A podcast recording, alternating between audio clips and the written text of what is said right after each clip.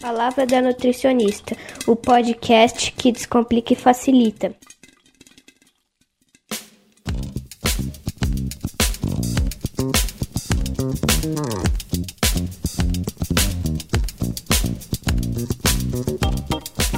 Queridos ouvintes, sejam muito bem-vindos a mais um episódio do nosso podcast. O Pitada de Sabedoria de hoje é um relato meu, né, uma experiência pessoal que eu vivi no ciclismo no último dia 7 de agosto de 2021 em Botucatu, mais conhecida como a terra que só tem morro aqui em São Paulo. Socorro, como é que eu subi naquele dia? Mas foi inesquecível e eu queria trazer para vocês aqui hoje um pouco do que aconteceu na prova, é, basicamente em relação ao que eu consumi, como foi minha hidratação e algum probleminha que eu que eu tive, né? Foi minha segunda prova de 200 quilômetros, mas foi a primeira que eu fiz solo, ou seja, fiz sozinha. E para quem ainda não conhece, de maneira bem geralzona, esse tipo de prova se chama Audax, que tem os percursos também, além do 200, de 300, 600, 1000, 1200. Eu não pretendo evoluir muito nas distâncias, até porque o prazer sim é inenarrável, mas o corpo sente demais todo esse desgaste. Então, Provavelmente eu vou parar pelo 200, quem sabe um dia tentar uma de 300. É, então, vamos lá. De maneira geral, os praticantes da categoria de longa distância são chamados de randonnée. Eles normalmente já têm as suas próprias alimentações e suas suplementações muito bem determinadas e testadas. Eu também, apesar de ser nutricionista, precisei ao longo dos, dos meses ir aprimorando o meu consumo também, né? Então, os treinos iam acontecendo e eu ia adaptando o meu consumo alimentar ou hidratação para ver o que, que seria melhor para mim.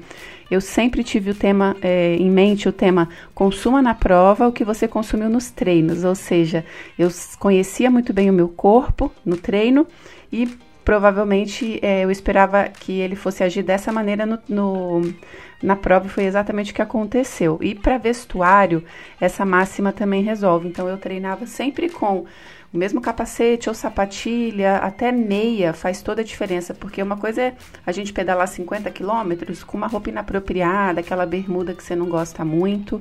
Outra coisa é ficar 10, 12 horas com o forro de bermuda já vencido, que te incomoda, que tem uma costura, ou a meia muito grossa. Nossa, é terrível o sofrimento, aí duplica duas, três vezes. Bom, então indo para minha prova, ela foi num sábado. Na teoria, antes de uma grande prova ou um treino longo, a gente precisa de uma alimentação leve para que a digestão aconteça ali de maneira bem tranquila. Uma refeição rica em carboidrato na noite anterior, além de uma boa noite de sono. Não foi nada disso que aconteceu comigo. A minha sogra decidiu fazer um belo de um churrasco maravilhoso na sexta-noite. Resultado, né? Foi linguiça, frango, carne. Comi demais, fui dormir pesada com aquela sensação terrível de estufamento. Somando isso, aquela ansiedade básica pré-prova, então eu calculo que eu devo ter dormido umas três horas naquela noite. Mas assim, quando o despertador tocou, a adrenalina já estava alta, eu ainda estava com gosto de carne na boca, sabe aquela sensação assim horrorosa? A única coisa que eu consegui consumir naquela madrugada, era umas 4h15 mais ou menos, foi uma banana e umas duas canecas de café. Beleza, fui para a largada ainda de madrugada, fiquei um pouco abalada porque eu não tinha conseguido manter o meu padrão de café da manhã, que normalmente duas canecas de café e um sanduíche aí de pão, requeijão, queijo é o que eu sempre consumo antes de grandes treinos. Rodei os primeiros 40 quilômetros com água e a misturinha de R4, que é o Recovery, quatro partes de carboidrato para uma parte de proteína. Nessa primeira dose, como eu saio de casa, eu gosto sempre de fazê-la com algum suco de uva, laranja ou maracujá para mudar o sabor, porque como eu sei que nas próximas horas provavelmente a chance de eu consumir o pozinho do R4 no sabor original é imensa, eu gosto de mudar essa essa, esse primeiro sabor, é uma particularidade minha.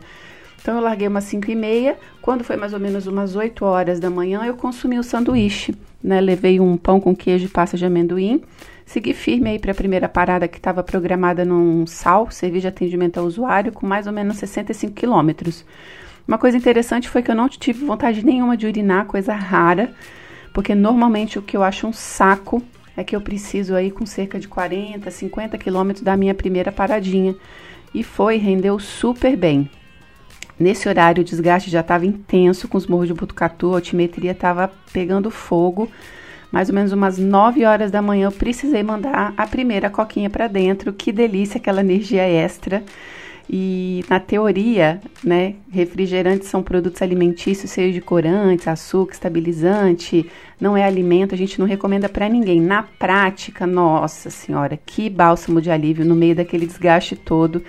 Aquela misturinha de gás e açúcar faz um faz um bem danado. Quem pedala sabe o que eu estou falando. Então, é isso, teoria é uma coisa, na prática é completamente diferente.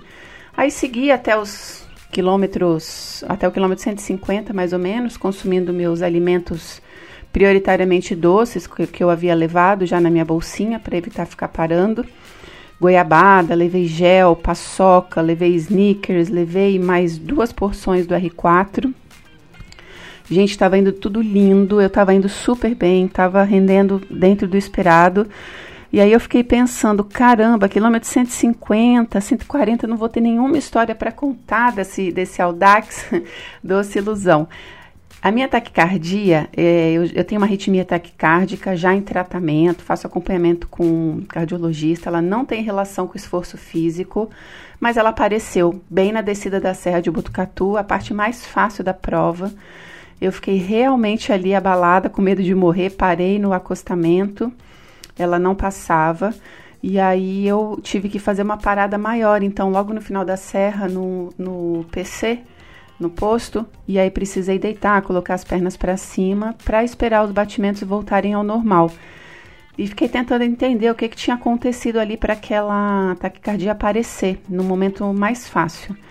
Eu acho, suponho que eu consumi uma quantidade de alimentos doces e me deu certo enjoo talvez alguma alteração de glicemia, alguma coisa nesse sentido. No entanto, que quando eu fiz a parada, imediatamente a primeira coisa que me vinha na cabeça era comer, comprar algum salgado. Foi exatamente o que eu fiz. Então, peguei um salgado com frango, novamente tomei aquele refrigerante assim gelado para o espírito voltar para o corpo.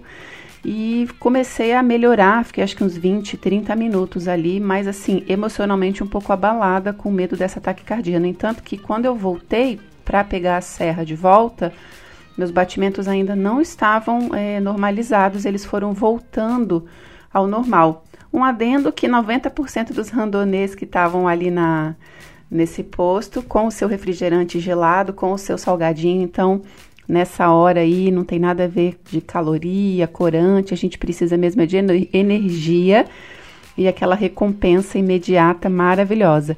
Eu parti então para a parte final da prova, não teve grandes intercorrências, a não ser um pneu maravilhoso furado, faltando cinco minutos para a chegada, e eu fiquei naquele dilema: vou empurrando, troco o pneu, o que, que eu vou fazer? E aí estava de dia ainda, tive a brilhante ideia de pegar minha bombinha, super poderosa, dei umas bombadas, enchi bem, só que aí andei um quilômetro, foi abaixando, parei de novo, dei umas bombadas, andei, então eu tive que parar três vezes para dar umas bombadas. São aquelas decisões que a gente tem que tomar muito rápido. Eu acho que com certeza se eu tivesse resolvido ali trocar o, a câmara ar, eu teria demorado mais tempo. Gente, foi uma aventura incrível, cansativa, desafiadora, mas na prática, é, quem pratica essa modalidade sabe que esses são os ingredientes obrigatórios para essa experiência se tornar maravilhosa, é, realmente como ela foi os dois grandes aprendizados nutricionais que eu obtive nessa prova.